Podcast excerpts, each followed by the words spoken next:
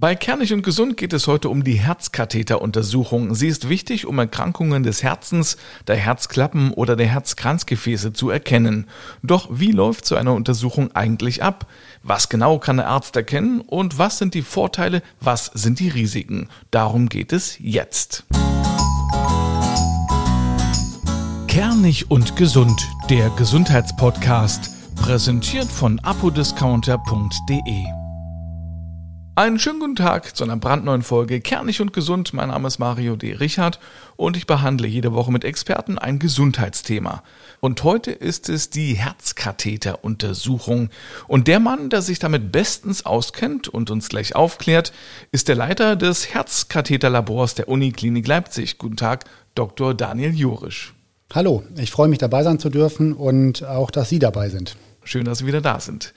Ja, vielleicht das mal ganz allgemein. Also Katheter, das sind ja Schläuche oder Röhrchen, die zum Sondieren, Spülen, Füllen, Leeren im Körper eingesetzt werden. Also zum Beispiel im Magen, im Darm oder in der Harnblase. Und heute geht es um den Herzkatheter. Aus welchem Material ist denn äh, dieser Schlauch? Es ist letztlich ein sehr flexibler Kunststoff. Der darf ja kein Gefäß verletzen. Erstens muss er flexibel sein. Es geht ja auch um Kurven, wo wir durch müssen. Ähm, er muss eine gewisse Stabilität haben, er darf nicht abknicken oder abreißen. Und es sind letztlich ganz einfache, sehr, sehr dünne, äh, zarte Kunststoffschläuche. Dünn bedeutet wie dünn insgesamt? Also man weiß ja, Blutgefäße sind ja schon sehr winzig und sehr klein. Äh, da kann man sich schlecht vorstellen, dass da noch was dazwischen passt. Das stimmt. Das hängt davon ab, was man auch machen möchte. Es gibt verschiedenste Einsatzgebiete für Dinge, die wir mit dem Herzkatheter untersuchen oder machen wollen, also behandeln wollen. Da gibt es ganz verschiedene Dimensionen. Das heißt, wenn wir allgemein Herzkranzgefäße angucken wollen, sind das in der Regel knapp 1,5, 1,6 Millimeter Durchmesser von diesem Katheter. Wenn man größere Eingriffe macht, sind es schon mal 2, 3 Millimeter. Oder wenn man auch Herzklappen einsetzt, das kann man ja auch über den Katheter machen von der Leiste aus, sind das dann schon mal knapp 5, 6, 7 Millimeter, die man hier braucht, um, um das ganze, ganze Material überhaupt auch dahin bringen zu können, wo es hin soll. Wie lang ist der Katheter? Wie muss man sich das vorstellen? Das ist im Schnitt so 1,50 Meter, 1,80 Meter. Es gibt auch Überlängen. Das heißt, es gibt ja auch kleine Leute und große Menschen, wo man dann doch längeres Material braucht. Der Standardkatheter ist so knapp 1,50 Meter lang. Und vorne dran ist eine Kamera. Eine Kamera bringt uns nicht viel. Wir sind ja nicht wie beim Magen-Darm-System in einem Hohlraum. Wir sind ja in einem blutgefüllten Raum. Hier bringt es uns auch nicht viel, wenn man Licht anschalten würde. Man wird nicht viel sehen. Wir arbeiten mit Röntgen Durchleuchtung, Aha. also mit, mit einer Röntgenanlage. Und von der Seite aus spritzen wir über den Katheter in die Stellen, die uns interessieren, Kontrastmittel ein und gucken uns das Ganze dann im Röntgenfilm an. Und es ist so, es gibt ja zwei Arten von Herzkatheter, ne? Also Linksherz, Rechtsherz. Wo ist der Unterschied? Wann setzen Sie was ein? Ja, also es gibt den Rechtsherzkatheter, also viele sagen auch der kleine Herzkatheter, ähm, der im, in der venösen Strombahn, also in der, in, im rechten Herzen stattfindet, in den sauerstoffarmen ähm, Anteil des Herzens und den Linksherzkatheter, der dann über die Arterie, über die Schlagader vorgebracht wird, in das linke Herz oder an die Herzkranzgefäße, die auch im Bereich des arteriellen Systems zu finden sind. Jetzt klingt der Herzkatheter erstmal schon sehr speziell, aber es wird schon sehr häufig eingesetzt, oder? Welche Krankheiten äh, kann man damit beobachten, erkennen? Da gibt es ganz mannigfaltig. Das kann ich gar nicht. Also es sind also einmal reine diagnostische Maßnahmen, die man durchführt. Man kann mit dem Rechtsherzkatheter Drücke im Herzen ausmessen, bei unklarer Luftnot zum Beispiel oder bei, bei Herzklappenerkrankungen, wo das auch im, im, zur Planung von einer Therapie notwendig ist. Und beim Linksherzkatheter, was hier so auch mit das Tagesgeschäft darstellt, geht es darum, um ähm, Herzkranzgefäßerkrankungen zu behandeln. Das heißt, wir gucken uns mit dem Katheter die Herzkranzgefäße an. Da gibt es drei Stück zwei, die links rumziehen, eins, das rechts rumzieht. Ähm, man spritzt Kontrastmittel ein und kann dann auch Therapien durchführen mit Ballonen oder mit Stents, um die Gefäße wieder weit zu dehnen oder wieder, wieder aufzuhalten, wenn Engstellen vorliegen. Wie muss man sich das vorstellen? Der Patient liegt bei Ihnen auf dem Tisch. Dann äh, gibt es mit Sicherheit ja, eine kleine Betäubung, eine örtliche Betäubung. Und dann stechen Sie an der Leiste ein. Ist das so korrekt? Also korrekt erstmal, der Patient liegt auf dem Tisch ähm, es gibt keine Vollnarkose, das ist der große Vorteil.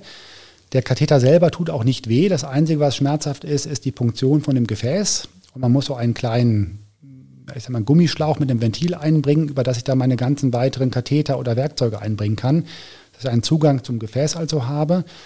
Das ist das Unangenehme. Deswegen gibt es eine lokale Betäubung an der Stelle. Man piekst also rein, legt diesen Schlauch, erstmal diesen kurzen, wie einen ganz kurzen Katheter vor, in das Gefäß mit einem Gummiventil hinten dran.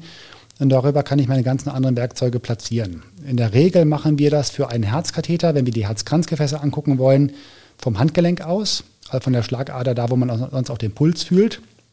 Das war früher Hauptzugang die Leiste. Mittlerweile sind die Materialien deutlich feiner und eleganter und glatter geworden, sodass wir sicherlich über 95 Prozent der Untersuchung vom Arm durchführen, was im Nachhinein nach der Untersuchung auch für den Patienten angenehmer ist, weil er keinen Verband in der Leiste hat, keinen Druckverband und nicht irgendwie sechs oder zwölf Stunden liegen muss. Er bekommt ein Bändchen um das Handgelenk drumherum und kann eigentlich nach der Untersuchung kurz darauf schon wieder aufstehen und selber sich im Zimmer bewegen oder ins Bad gehen, wenn er Wasser lassen muss oder anderes und ist nicht ans Bett gefesselt. Also auch da gab es eine deutliche Entwicklung in den letzten Jahren. Ja, definitiv. Wie geht es denn weiter? Also Sie haben jetzt äh, den Katheter drin im Patienten, äh, schieben sich dann vor bis zum Herzen und man merkt es nicht. Das ist schon mal positiv. Mhm. Andererseits bei einer Darmspiegelung, das kann ja bisweilen sehr unangenehm sein. Genau, also wir legen erstmal den Zugang zum Gefäß. Und alles, was wir jetzt im Gefäß vorbringen, läuft über Drähte. Das heißt, wir haben sehr glatte, weiche, flexible Drähte, die wir erstmal vorlegen unter Röntgensicht wird der Draht dann durch das Gefäß bis in, also vor, vors Herz gelegt und dann können wir unseren Katheter erstmal über den Draht, das ist eine, wie, wie, eine sichere Schiene, auf der wir dann arbeiten können, ohne dass der Katheter irgendwo nach links oder rechts abbiegt, ähm, kann man ihn quasi über den Draht vorbringen bis in die Zielposition. Die Herzkranzgefäße liegen ja in der Brustschlagader hinter der Aortenklappe vom Herzen. Und da bringt man dann den Katheter vor bis in diesen Zielbereich unter Röntgendurchleuchtung. Es gibt nun für die beiden, fürs linke und fürs rechte Kranzgefäß spezielle Krümmungen. Das heißt, also die haben spezielle Kurven vorne dran, dass man diese Gefäße sehr gut findet, ähm, kann dann diese Gefäße sondieren und wir spritzen Röntgenkontrastmittel ein. Das ist in der Regel jodhaltiges Röntgenkontrastmittel. Wir können dann einen Röntgenfilm machen und sehen sehr schön, wie das Kontrastmittel in dem Kranzgefäß fließt, ob es gut fließt, langsam, gar nicht, ob Engstellen da sind können uns das ganze Herz-Kranzgefäßsystem erstmal anschauen und dann eine Therapieplanung diskutieren oder unter Umständen, wir finden auch nichts Auffälliges und sind dann schon fertig. So eine Untersuchung, der reine diagnostische Herzkatheter, das heißt also ohne Eingriff, nur zum Gucken, dauert in der Regel zwischen 10 und 15 Minuten. Außer es gibt Anomalien, das gibt es ja auch schon mal. Also Unregelmäßigkeiten oder atypisch abgehende Herzkranzgefäße, die wir dann erst suchen müssen, wo diese regulären Kurven auch gar nicht so gut passen. Das kann dann schon mal ein bisschen länger dauern. Jetzt stellt man sich das als Laie ja sehr kompliziert vor, wenn Sie sagen, Sie gehen ja da mit Drähten in den Körper hinein. Ist es da nicht auch wahrscheinlich, dass man da aus Versehen mal so ein, so ein kleines Blutgefäß durchsticht? Das kann passieren. Deswegen ist das auch eine Übungssache. Es ist letztlich ein Handwerk, das man auch wirklich üben muss. Wir machen das jetzt jeden Tag hier von morgens bis abends und auch nachts. Und natürlich die geübten Leute, es müssen auch mal neue Leute geben, das üben, die das auch unter Supervision machen, sehr streng kontrolliert. Aber im Nachhinein, wenn man das natürlich jeden Tag macht, ich mache das selber seit knapp zehn Jahren jeden Tag, ist das eine Routineuntersuchung und man weiß sehr wohl, worauf man aufpassen muss, wo es gefährlich werden kann, ähm, wie Komplikationen entstehen können ähm, und wie man diese auch vermeiden kann. Also es ist schon risikoarm, würden Sie sagen? Es ist schon eine Untersuchung mit sehr geringem Risiko. Ich glaube, die sagen wir, Sterblichkeit oder die Gefahr für Komplikationen, die tödlich verlaufen können, liegen bei, bei einem von 10.000 Patienten ungefähr. Aber man darf auch nicht vergessen, es ist trotzdem ein invasiver Eingriff. Also wir, wir stechen irgendwo rein, wir wandern irgendwie durch die Gefäße vom Patienten und natürlich können auch gefährliche Komplikationen eintreten. Daher sollte diese Untersuchung auch nur dann stattfinden, wenn sie auch notwendig ist. Wann ist die notwendig? Also es geht schon darum, um zu klären, ob eine beim Herzkatheter, wenn wir die Herzkranzgefäße untersuchen, in dem Falle zum Beispiel, ob relevante Engstellen an den Herzkranzgefäßen vorliegen, die behandlungsbedürftig sind. Entweder weil sie gefährlich sind und plötzlichen Herztod verursachen können oder einen relevanten Herzinfarkt auslösen können. Das heißt also Lebenszeit, Kosten für den Patienten oder es gibt ja auch die Herzkranzgefäßerkrankung, die der Patient typisch spürt. Das heißt, er geht spazieren, geht wandern, fährt Fahrrad und hat immer Brustkorb, enge Stein auf der Brust liegen. Das wäre dann eine symptomatische Indikation. Und das sollte schon im Vorfeld erstmal mit Untersuchungen geklärt werden, ob ein Katheter notwendig ist mit nicht invasiven Maßnahmen. Das heißt, es gibt ja die Möglichkeit des Stress-EKGs, Stressherz-Ultraschall, Szintigraphie, MRT auch, sind also bildgebende, ähm, nicht invasive ähm, Untersuchungsmethoden, die mir also sehr wohl hinweisen können, das wird höchstwahrscheinlich ein Problem sein am Herzkranzgefäß oder wir sind auf der falschen Fährte. Es gibt auch Beschwerden, die, also Brustkorbbeschwerden, die ausgelöst werden können durch andere Erkrankungen. Das heißt, skeletale Probleme, pulmonale Probleme, also die, die, die Lunge kann ein Problem darstellen, Magen-Darm-Probleme können auch ein Problem darstellen. Und hier soll man schon versuchen, den Katheter nur dann zu nutzen, den Herzkatheter, wenn man mit hoher Wahrscheinlichkeit auch am Patienten was machen muss. Zum Beispiel beim Herzinfarkt. Herzinfarkt sowieso. Den muss man im Vorfeld gar nicht groß klären. Der Herzinfarkt gehört umgehend eigentlich ähm, mit dem Herzkatheter abgeklärt. Ja. Und nach einer kurzen Unterbrechung geht es an dieser Stelle weiter. Werbung Apodiscounter.de ist Ihre Online-Apotheke, in der Sie alles zum Thema Gesundheit finden. Egal ob es um Medikamente, Nahrungsergänzungsmittel, Beauty oder Körperpflegeprodukte geht. Und das Schöne ist, es ist mega preiswert. Hier winken Rabatte bis zu 60 Prozent. Und an der Kasse geben Sie den Rabattcode Kernig5 ein und sparen ab einem Einkaufswert von 30 Euro 5 Euro. Am besten gleich mal reinklicken auf apodiscounter.de. Weiter geht's hier mit Dr. Daniel Jurisch an der Uniklinik in Leipzig und mit dem Thema Herzkatheter. Und man muss ja auch sagen, äh, zum ersten Mal bei einem Menschen wurde das ja schon 1929 durchgeführt. Das war damals ein Werner Forstmann und der hat dafür auch den Nobelpreis für Medizin bekommen. Das Verrückte ist, der hat es ja an sich selbst getestet. Haben Sie das auch schon mal gemacht?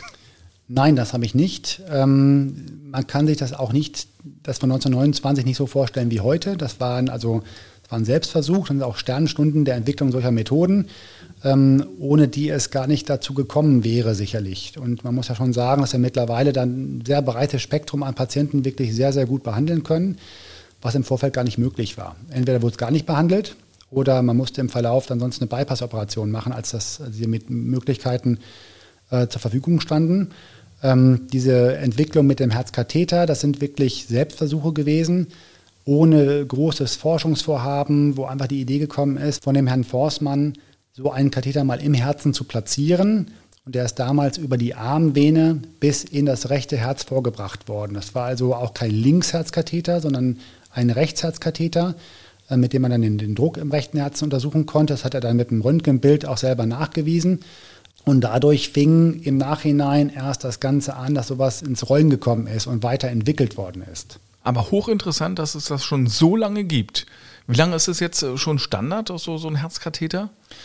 Also Standard ähm, seit zumindest die Intervention selber auch, dass wir das reparieren können, seit den 70er Jahren. Da ist also die erste Ballonangioplastie durchgeführt worden an, einem, an einer Herzkranzgefäßengstelle. Ähm, das war dann der nächste Schritt überhaupt, dass man auch therapieren konnte, dass man also behandeln konnte damit. Ähm, ab den 90er Jahren gibt es dann die Stents dass die Gefäße langfristig auch offen gehalten werden können, kann man sich vorstellen wie eine Stütze im Bergbau, dass der Stollen aufgehalten wird und nicht wieder einbricht. Das ist ein kleines Metallröhrchen. Genau, es sind anfangs Edelstahl-Stents gewesen, die aber auch ihre Probleme haben, weil die ja in das Gefäß dann einwachsen. Es wächst eine Gefäßinnenhaut drüber und da es ein Fremdkörper ist, kann es auch einen Reiz geben, dass sehr viel Gefäßinnenhaut wieder darüber wächst und das Gefäß quasi wieder einwächst oder zuwächst und wieder nachgearbeitet werden muss im Nachhinein, weil wieder im Verlauf dann Engstellen entstehen durch diese Überwucherung. Kann man sich auch vorstellen, wie wildes Fleisch, Kiloid nach einer Operation im Narbengebiet. Und da hat sich mittlerweile auch viel getan. Da gibt es mittlerweile auch diese medikamentenbeschichteten Stents, die also mit einem Medikament beschichtet sind, dass die, die, die, die, diese Wucherung und dieses Wachstum der Gefäßinnenhaut zumindest im Zaum halten soll. Das hat wiederum auch Anfangsprobleme mit sich gebracht, weil es dann unzureichend eingeheilt ist, das Stent, und im Verlauf auch Gerinnsel in dem Stent auftreten konnten. Und mittlerweile sind wir hier aber bei den Zweit- oder Drittgenerations-Stents, also deutlich weiterentwickelt, die wirklich ähm, extrem gute Langzeitergebnisse mit sich bringen. Das heißt, sehr, sehr gute langfristige Offenheitsraten zeigen und wenig Reinterventionen brauchen. Also man muss also wenn man Patienten behandelt, gut mit einem Stent, liegt das Risiko, dass hier interveniert werden muss, dass man mal nachgearbeitet werden muss, ist das extrem gering. Welches Material ist es heutzutage? Heutzutage also kein, kein Edelstahl mehr in dem Sinne, sondern ähm, Metalllegierungen, Kobaltchrom, Platinchrom und Beschichtungen mit Medikamenten, die quasi diese Überwucherung reduzieren. Und das stecken Sie dann, so wie meine Tochter beim Perlen, stecken sozusagen vorne einfach auf die Spitze des Katheters drauf und äh, schieben das so weit vor, wo es dann eingesetzt werden soll und äh, lassen es dann da stecken. So ungefähr, so ungefähr. Also wir machen das so, wir müssen das Gefäß sondieren mit unserem Katheter. Das ist also der, der Katheter an sich. Dann gibt es feine, nochmal ganz feine Drähte, die dann in das Herzkranzgefäß gelegt werden, mit denen wir das Gefäß bis zur Peripherie sondieren, auf dem wir dann arbeiten können auf diesem Draht. Ähm, wir können dann Ballone oder Stents in die Position auf dem Draht vorbringen, wo die Engstelle ist, das dann erstmal aufdehnen, dass wir diesen, den Kalk erstmal vorarbeiten, dass wir das Gefäß ordentlich präparieren, dass wir den Kalk aufbrechen, der wird dann nach außen gedrückt und hat aber den Wunsch, wieder nach innen zu ziehen. Er hat eine gewisse Radial Zentrifugalkraft und mit dem Ballon möchten wir erstmal das Gefäß vorarbeiten und mit dem Stent, der kommt dann sekundär noch mit da, rein, dass er das langfristig auch offen hält und diese Engstelle nicht wieder zusammenrutscht. Die wird dann einfach damit eingesetzt. Der Stent selber sitzt auf einem Ballon, der ist auf einem Ballon aufgebracht und wird mit einem Ballon dann in die Zielstelle hineingepresst. Und aufgedehnt. Genau, und aufgedehnt. Und der bleibt auch drin, der wächst ein und bleibt dann das Leben lang drin, dieser Stent. Es gibt mittlerweile auch Bestrebungen oder auch Materialien, die sich wieder auflösen, aber da sind wir noch nicht ganz am Ziel angelangt. Es gibt ein System, das man auch wirklich gut einsetzen kann, das hat noch keine Überlegenheit gegen den regulären Stand, den wir momentan einsetzen, ähm, geboten hat. Wie lang ist denn so ein Stand? Ist das so wie so Fingernagelgröße oder gibt es da auch verschiedene Längen? Ballone und Stents gibt es in verschiedenen mannigfaltigen ähm, Größen. Das sind einmal die Längen von ungefähr 7, 8 Millimeter bis 40, 48 Millimeter Länge, je nach ähm, Läsion, die man behandeln möchte in dem Herzkranzgefäß. So auch die Stents und die Dimensionen des Durchmessers sind auch sehr verschieden, von knapp 2 Millimeter bis 5, 5,5 Millimeter. Das heißt wo man arbeiten muss. Natürlich haben die Stents die besten Langzeitergebnisse, muss man sagen, die kurz sind und einen großen Durchmesser haben, ähm, wo also viel Blutfluss drauf ist und wenig Material da ist. Je mehr Material, desto größer ist die Gefahr, dass im Verlauf auch wieder Probleme im Stand auftreten. Ist es manchmal erforderlich, dass Sie mehrere Stands einsetzen müssen? Das kann passieren. Also es gibt Sachen, dass man mit einem Stand fertig ähm, und die, der Eingriff ist sehr einfach. Dann gibt es aber auch schwierige Eingriffe, wenn sich zum Beispiel ein Gefäß gerade aufteilt in, in zwei große Endäste wo man diese, diese, diese Aufgabelungsstelle bearbeiten muss mit zwei Stents. Da muss man eine Art Hose basteln. Das ist dann schon ein bisschen ja, Frimmelarbeit ähm, und kann auch entsprechend länger dauern und, und, und komplizierter werden.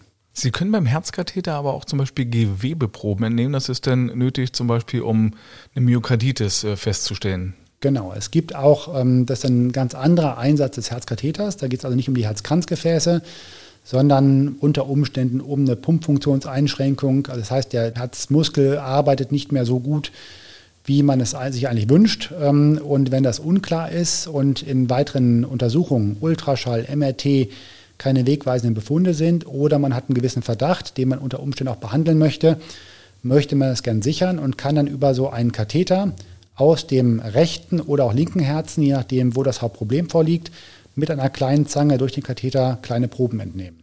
Vielen Dank, Dr. Jurisch. Es war sehr aufschlussreich. Gerne, hat mich gefreut. Und Ihnen vielen Dank fürs Zuhören. Die nächste Folge Kernig und Gesund gibt es am nächsten Mittwoch. Alle Folgen hören Sie auf kernigundgesund.de und überall dort, wo es gute Podcasts gibt. Zum Beispiel auf Spotify, iTunes, Google, Amazon Music, Podimo, Audible, Deezer und Podcast.de. Bis zum nächsten Mal. Tschüss.